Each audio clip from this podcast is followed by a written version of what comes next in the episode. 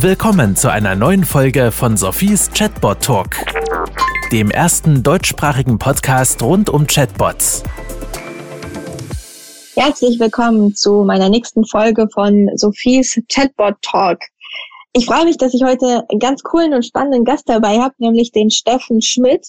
Ich habe gerade gedacht, ich glaube, wir haben uns vor vier oder fünf Jahren das letzte Mal in Zürich gesehen und ich weiß noch ziemlich genau, in welcher Bar und an welcher Ecke wir gesessen haben. Ja. Und äh, freue mich umso mehr, dass du heute Gast meines Podcasts bist. Ich verfolge dich immer wieder auf LinkedIn, dann hat man kurz geschrieben und jetzt bist du da, zumindest digital. Steffen, bevor wir dich vorstellen und bevor wir starten, möchte ich mich gerade bei meinen Podcast-Partnern bedanken. Das ist CMM 360 und Mesonair und das ist der Kurt Creative, nicht mehr aus Berlin, jetzt sogar aus Mallorca. Und herzlich willkommen an alle Zuhörer und hallo Steffen. Hallo Sophie. Ja, die Bar fällt mir auch spontan ein. Also ich weiß nicht mal genau, wie sie hieß, aber es war zentral oder ist am zentral. Genau, ich weiß auch nicht genau, wie sie heißt, aber ja, gut. Mhm. Nächstes Mal gehen wir wieder dahin und nicht digital. Sehr gerne. Äh, heute bleiben wir im Zoom. Aber vielleicht kannst du dich kurz bei den Gästen vorstellen und vor allen Dingen sagen, was du eigentlich den ganzen Tag so machst. Mich selber vorstellen, Steffen Schmidt. Und ich bin jetzt seit ja, fünfeinhalb Jahren in der wunderschönen Schweiz bei der Link tätig als Marketingforscher und bevor ich zur Linke gekommen bin, Perspektive in die Schweiz, war ich 17 Jahre in Hannover, habe da studiert, Wirtschaftswissenschaften, war in der glücklichen Lage, promovieren zu dürfen. Perspektive, mir wurde der gerannt, dass ich promovieren sollte. Hat mir dann auch sehr viel Spaß gemacht, habe dann anschließend auch einen Postdoc gemacht im Bereich äh, Marketing, respektive so ein bisschen mit Fokus auf Neuromarketing. Genau, und äh, seit fünfeinhalb Jahren, wie gesagt, in der Schweiz. Und eigentlich, das mache ich den ganzen Tag. Ich bin geborener oder lebendiger Marketeer, der darauf aus ist, evidenzorientiert irgendwie Sachen zu verstehen und zu analysieren und zu verbessern, insbesondere am Ende des Tages. Und ja, das ist mehr oder weniger mein Daily Business zum Leidwesen auch für mein sozialen Umfeld ist manchmal, wenn ich dann halt auch anfange spontan, wenn ich jetzt wie letztens wieder in London bin, zu analysieren, warum die Anzeige vermeintlich weniger gut ankommt als die andere da. Genau. Spannend auf jeden Fall. Ich verfolge immer auf LinkedIn zum einen, was du da Interessantes auswertest oder auch in letzter Zeit, was du alles rund um ChatGPT, Neuroflash, Large Language Models postest. Und ich glaube, es ist kein Geheimnis, dass du diese Technologien auch aktiv einsetzt bei dir im Marketing. Vielleicht kannst du da mal ein bisschen von erzählen, wie du Large Language Models, ChatGPT und andere nutzt. Ja, sehr gerne. Also erstmal freue ich mich tatsächlich, dass das Thema endlich so eine ich sage jetzt auch nur bewussten Hype hat, wenn er so ein bisschen jetzt auch leicht abnimmt. Das ist aber auch zu erwarten gewesen. Und ich meine, ich glaube, das letzte Mal, wo wir uns getroffen hatten, Sophie war gar nicht in der Bar, sondern die Bar war vorher der Vorläufer. Wir haben uns ja getroffen bei irgendeinem Meeting, AI Zürich Meeting in Schlieren. Stimmt. Und da habe ich damals schon so OpenAI Playground gezeigt, worauf ja jetzt die meisten Large Language Models, zumindest wenn man bei ChatGPT und Co. redet, auch irgendwo basieren. Und äh, damals war das so ein bisschen Spielerei, aber man konnte da schon arbeiten. Und arbeiten heißt für mich immer nicht nur, was mir immer schon im Kopf rumschwebt. Bei mir schwebt das Thema künstliche Intelligenz seit ungefähr 20 Jahren rum. Vor 20 Jahren bin ich das erstmal in Kontakt getreten, wurde auch damals rechtzeitig wieder gebremst von meinem Doktorvater, dass ich das Thema erstmal nicht weiterverfolgen sollte, weil er meinte, Steffen, das Thema ist jetzt schon wieder durch. Das braucht keiner tatsächlich. Und seit 2016 sehen wir dann wieder einen Anstieg. Und ich nutze es halt in diversen Fragestellungen, aber primär dahingehend, dass ich äh, analysieren möchte, was in den Köpfen der Leute eigentlich äh, passiert. Also der Leute heißt immer der Kunden. Also der Kunden meiner Kunden de facto. Ne? Und äh, da ist ChatGPT ein Tool, was ich gerne einsetze, wobei ich ChatGPT eher so für äh, Sachen einsetze im Blick auf, ich habe da schon mein Vorwissen, ich stelle ChatGPT keine spezifischen Fragen, sondern ich habe zum Beispiel eine Markenanalyse gemacht und sage jetzt, mach mir mal eine Zusammenfassung. Oder hier hast du eine Markenpositionierung von zehn Marken in dem Bereich mit den Werten kannst du mir mal kurz beschreiben, wie die einzelnen Marken sich idealerweise äh, positionieren sollten, jetzt auf Basis der Daten. Also ich fordere ChatGPT eher was auf, auf Basis von vorhandenem Wissen, als wenn ich eine Frage stelle. Andersrum gestaltet sich mit anderen Tools, die ich äh, gerne einsetze, wie zum Beispiel Neuroflash, seit jetzt ungefähr auf dreieinhalb Jahren, sehr intensiv. Da geht es halt vor allem für mich darum, erstmal zu sehen, was sind eigentlich Thematiken? Mit Thematiken meine ich meistens sowas wie Assoziationen, die die Köpfe haben, wenn sie an diese Produkte oder Marken oder Kategorien äh, denken. Ne, das nutze ich da sehr gerne einschließlich zu analysieren und festzustellen, wenn jetzt ein Kunde eine gewisse Produktbeschreibung hat oder ein Claim, passt da eigentlich schon zur gewählten Markenstrategie. Das sind so Sachen, die ich tagtäglich einsetze, aber auch versuche, meine Kunden dahingehend, ich sage jetzt mal ein bisschen zu erziehen oder zu motivieren, ist vielleicht ein bisschen netter noch gemeint, zu motivieren, selber einzusetzen. Ne? Ich kann das auch machen, natürlich mache ich auch gerne, Aber die Marktreife dieser Produktlösung ist ja mittlerweile sehr hoch. Das heißt, ich vergleiche mal so meine Mutter, theoretisch könnte das ja auch einsetzen. Okay, spannend. Und jetzt hast du ja gesagt, nutzt du ChatGPT eher für Sachen, wo du schon die Basis hast, Neuroflash auch für noch weitergehende Anfragen. Warum machst du da diese Unterteilung? Also Neuroflash hat der grundlegend den Vorteil, wenn wir gerade jetzt in der Dachregion sprechen, dass sie auch die Ländersprache beherrschen, was natürlich auch gerade in der Schweiz besonders wichtig ist und mit der Deutschschweiz und Westschweiz, was jetzt ChatGPT nicht so hat. Beispiel immer, wenn ich jetzt in ChatGPT fragen würde, also irgendeine Frage Richtung Fahrrad stellen würde, mit Blick auf die Schweiz, gibt es dann Wahrscheinlichkeit, dass auch das Wort Velo fällt. Aber Neuroflash weiß das definitiv, dass wenn wir in der Schweiz, in der Deutschschweiz über äh, Fahrrad reden, dass wir eigentlich damit das Velo meinen und mit Velo das auch verwendet wird, werden sollte in der, in der Kommunikation, während es vielleicht zum Beispiel in Deutschland dann halt eher Drahtesel wäre. Also das ist der eine Vorteil. Der zweite Vorteil aber für mich ist auch einfach der Aufbau. Also Neuroflash hat für mich als Anwender diverse Vorteile. Also ich kann einerseits sowas wie ein Assoziationsnetzwerk erstellen. Das ist für mich so der Bereich der Diagnose. Eigentlich der erste Schritt, bevor ich überhaupt was weiteres mache, bevor ich auch weitere Kundenumfragen mache. Dann gibt es den Bereich der Therapie, nenne ich das meistens. Das heißt, ich schaue, eigentlich ist die aktuelle Strategie, respektive die aktuelle Umsetzung des Marketings, passt es eigentlich zu den idealen Assoziationen, die man als Marke bespielen sollte, um zumindest genauso gut oder sogar besser zu werden. Plus on top, was man jetzt ja auch sehr schön machen kann seit äh, einem Jahr, also auch schon vor ChatGPT, dass ich in der Lage bin, für Kunden neue Claims und äh, neue Produktbeschriebe zu entwickeln, zumindest als Inspiration auch für deren Agenturen.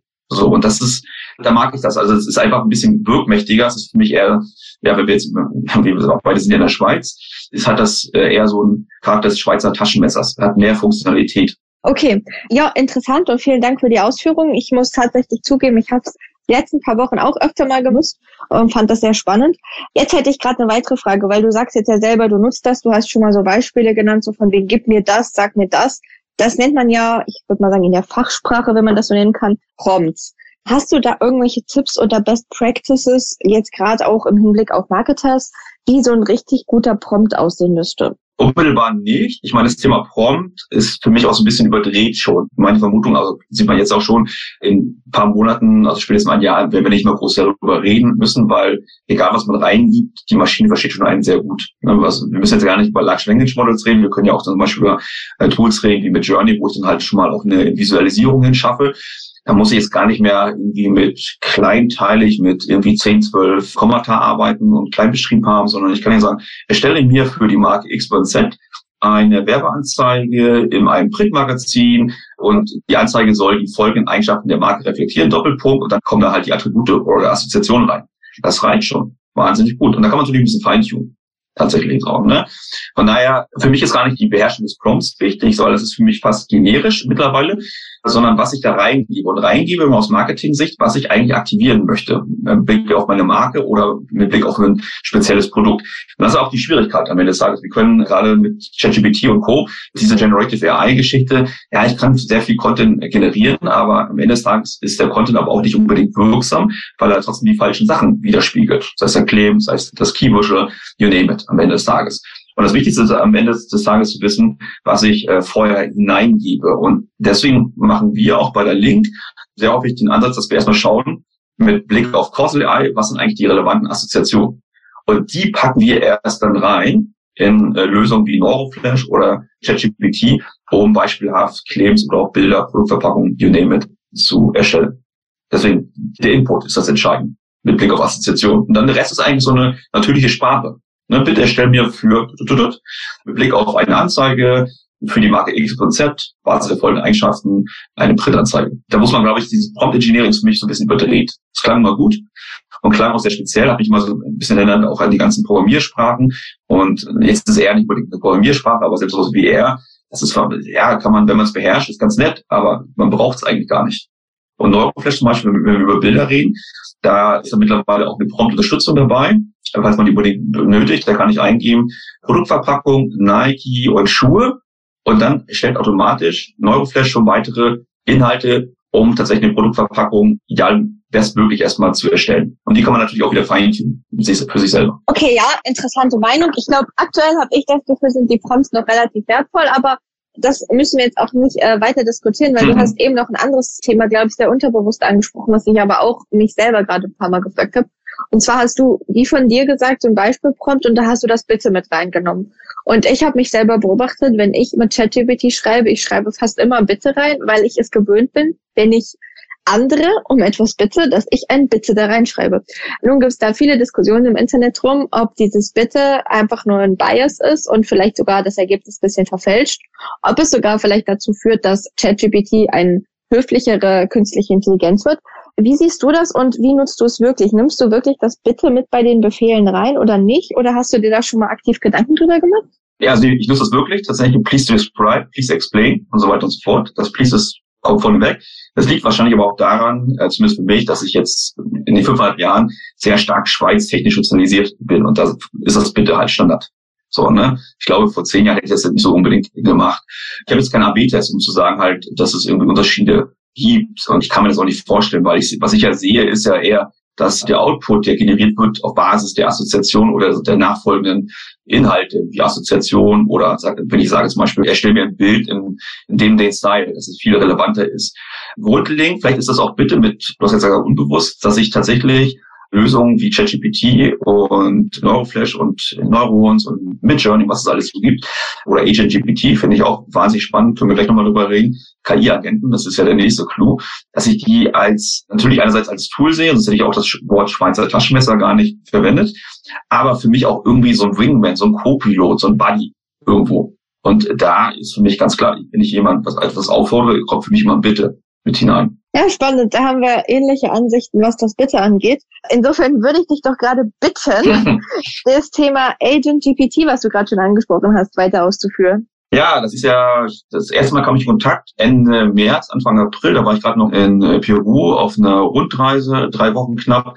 Und da kam es das erste Mal auf. Damals war es noch relativ bisschen schwierig zu verwenden. Da gab es sowas wie Auto-GPT, da musste man halt Python noch ein bisschen beherrschen. Und die Ergebnisse waren, man muss ein bisschen Glück haben bei den Ergebnissen. So mittlerweile, das Tool, was ich jetzt sehr gerne einsetze, immer noch explorativ das Tool. Für Kunden habe ich es jetzt auch schon explorativ eingesetzt, aber tatsächlich noch keine wahren Business-Entscheidungen getroffen. Aber einfach zur Reflexion.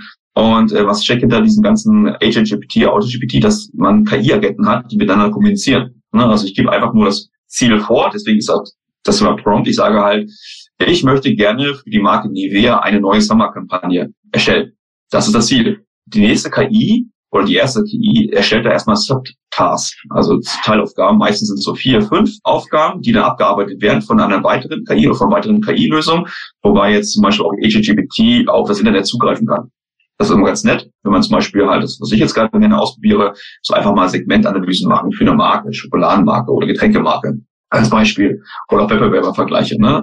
Dann greift die Maschine automatisch auf das Internet zu, Google, aber auch auf die Webseiten, das kann auch Amazon sein, im nächsten Schritt, also in der Ausführung, dann, wenn die Ausführung stattgefunden hat, also die Subtasks abgearbeitet worden sind, gibt es eine weitere KI, die dann wieder quasi checkt, ob die Aufgabe zur Zufriedenheit gelöst worden ist. Also ob sie überhaupt gelöst werden konnte oder ob sie ausreichend gelöst worden ist. Je nachdem wird das wieder zurück zur ersten KI gebracht und die erstellt dann zweifelsfall auch weitere Subtasks. Und das ist momentan auch noch die Herausforderung, dass man die Maschine, die, die läuft gerade im Marketing, manchmal, viele denken ja, Marketing ist dann relativ einfach, ich sage jetzt mal ein bisschen bunte Bilder, so, ne?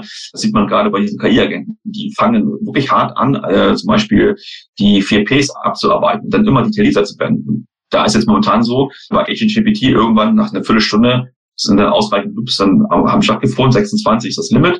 Dann muss ich vorher meistens schon reinschreiben, please avoid additional tasks.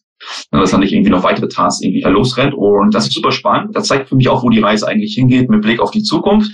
Momentan haben wir noch viele Manager, die Menschen managen, ne, ihre Mitarbeiter managen. Und in Zukunft wird es sein, dass ich als Manager KI-Bots manage, die unterschiedliche Spezifikationen haben. Und super spannend. Also ich, ich kann jeden motivieren, Agent GPT mal auszuprobieren. Das ist faszinierend, was da für Resultate herauskommen. Ja, und vor allen Dingen auch, was du gerade gesagt hast, wo die Reise dahin gehen kann. Also sehr interessantes Thema. Danke, dass du das angesprochen hast.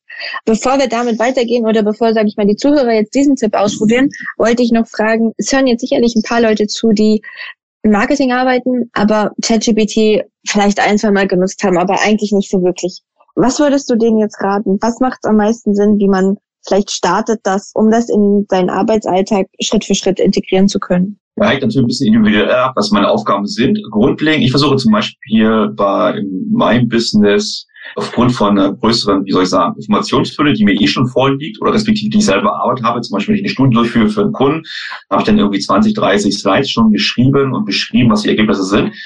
Und dann geht's meistens ja nochmal sowas um Zusammenfassung, aber vielleicht auch Key Implications. Das kann ich machen selber. Dafür brauche ich aber nochmal drei, vier Stunden extra. Locker. So, ne? Gerade wenn man nochmal etwas nüchterner und weniger biased rangehen möchte. Und ich nutze das einfach und sage der Maschine, das wäre ja meine nächste Aufgabe, ich müsste jetzt Zusammenfassung machen, Key, Key Recommendations und Key Implications. Bitte schreibt mir doch mal, da schon für was. Und dann kontrolliere ich das und ich muss sagen, in 95 Prozent der Fälle gefällt mir das sehr, sehr gut. Ich muss noch wenige Sachen anpassen, manchmal auch gar nichts anpassen. Respektive manchmal kommt die Maschine auch auf Ideen, wo ich sage, klar, stimmt. Diese Implikation, logisch, habe ich schon ganz vergessen. Ja, habe ich mal irgendwann mal auch schon äh, empfohlen, aber jetzt ist mir das gar nicht spontan eingefallen. Danke, liebes ChatGPT oder liebe Neuroflash, je nachdem, was man dann nutzen möchte, für den Hinweis. Also das für mich die Arbeitserleichterung, dass ich sowieso die Aufgabe machen müsste, aber ich weiß, die Maschine kann das ja genauso gut, wenn nicht sogar besser. Also zumindest in der schnelleren Zeit. So, das ist eigentlich so das Grundlegende. Und da wir ja viele Marketing-Wissensarbeiter sind, arbeiten wir die ganze Zeit mit Wissen. Und da bietet es sich jetzt an, da zu belegen, was brauche ich eigentlich jetzt gerade. Ne? Äh, nur ChatGPT wird ja dann nicht reichen, weil dann ChatGPT sagt, okay, ich kann jetzt zum Beispiel keine Webanalyse machen. Das fehlt mir ja gerade. Aber dazu haben wir ja wieder AgentGPT. Ne? Und man könnte theoretisch den Output, den man bei AgentGPT bekommt, das sind durchaus mal so 20 PDF-Seiten locker. Den könnte man wieder reinpacken in ChatGPT und sagen, über Neuroflash, mach mir eine Zusammenfassung oder extrahiere die drei Key Points, Schlüsselpoints. Aber es geht auch so weit, ne, Marketing. Wir haben meistens Schwierigkeiten, eine Marke zu beschreiben, ein Markenhandbuch zu erstellen, eine Kampagne, die zumindest erstmal schon im ersten Schritt so Scribble-mäßig auszuarbeiten. Dafür kann man das alles einsetzen. Also mir ist jetzt noch nichts über den Weg gelaufen, wo ich das nicht einsetzen konnte im Marketing. Gibt's nicht. Selbst für Pricing-Analysen habe ich es ja gemacht mit Blick auf Apple Vision Pro. Danach haben wir eine richtige Studie durchgeführt mit äh, Success Drivers und erstaunlicherweise war das schon sehr, sehr genau nah dran. Die erste Preisanalyse, die wir mit AgentGPT und ChatGPT durchgeführt haben. Also nee, ich wüsste gar nicht, wo die Limitationen sind. Die Aussage, die ich denn treffen wollen würde, und das habe ich jetzt vor dreieinhalb Jahren damals in Frankfurt getroffen, wo ich dann auch eine Keynote hatte, zum Thema Marketing Insights 5.0, also nenne ich das mal ganz gerne. Und dann noch viele gelächelt und haben gesagt, das Erste, was ihr machen müsst, alle, ihr müsst es versuchen, selber anzuwenden, zu verstehen, wie die Maschine tickt tatsächlich ein Gefühl dazu entwickeln. Ne, das ist ganz wichtig. Und dann neugierig bleiben und ausprobieren. Und jeder, fast jeden, den ich kenne, ist damit sehr begeistert mittlerweile. Gerade mit der Sprung von ChatGPT 3.5 auf 4.0. Das war nochmal ein Sprung. Vorher war ich auch d'accord sagte, ja, gerade wenn man so einfache Fragen stellt, war jetzt noch nicht so richtig optimal häufig, aber schon, schon wieder schnell. Aber zu 4.0 war es ja nochmal ein Quantensprung. De facto von der Qualität. Und ich meine, die Maschinen sind da, die Bots sind da. Ne? Und jetzt muss man überlegen, wie man der Dirigent von den Spots ist, sonst wird man von den Maschinen überholt. Das ist so. Das ist, glaube ich, ein guter Stichpunkt. Äh, wie wird man der Dirigent von diesen ganzen Systemen? Ich glaube, ich würde an dieser Stelle für diese Podcast-Folge einen Cut machen und das Thema, wie beherrsche ich die ganzen Systeme gemeinsam, auch das, was du gerade schon angesprochen hast, wie kann man sie intelligent miteinander kombinieren, wie können wir sie eben dirigieren, ich würde das wahrscheinlich nochmal in einer Folge-Podcast-Folge besprechen und mich an dieser Stelle eigentlich bei dir sehr herzlich bedanken, dir natürlich gerne noch das letzte Wort geben. Ich fand es auf jeden Fall mal zusammenfassend eine sehr, sehr spannende Folge und ich glaube, wir haben viel gelernt, wie man es im Marketing einsetzen kann, aber auch im Sinne von Big Picture, wie kann es kommen und was müssen wir dafür tun, nämlich eben genau dieses richtige Dirigieren und das sinnvolle Einsetzen der Tools.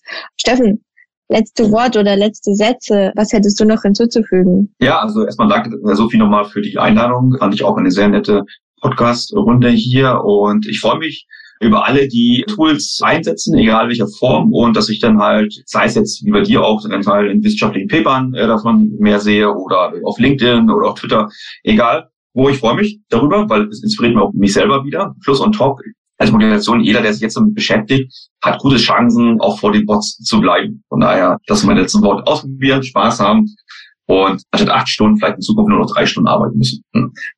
Sehr gutes Wort. Das ist doch ein super Ausblick. Insofern vielen Dank, Steffen, für deine Zeit. Vielen Dank, liebe Partner, Missionär, CMM 360 und Kurt. Und vielen Dank, liebe Zuhörer, dass ihr zugehört habt und hoffentlich auch zur nächsten Folge wiederkommt. Bis bald. Ciao, ciao. Das war Sophies Chatbot Talk. Kennst du schon Sophies Buch Digitale Freunde? Darin erfährst du alles darüber, wie Unternehmen Chatbots erfolgreich einsetzen können. Bestelle jetzt dein Exemplar auf Sophies Webseite www.100mark.ch.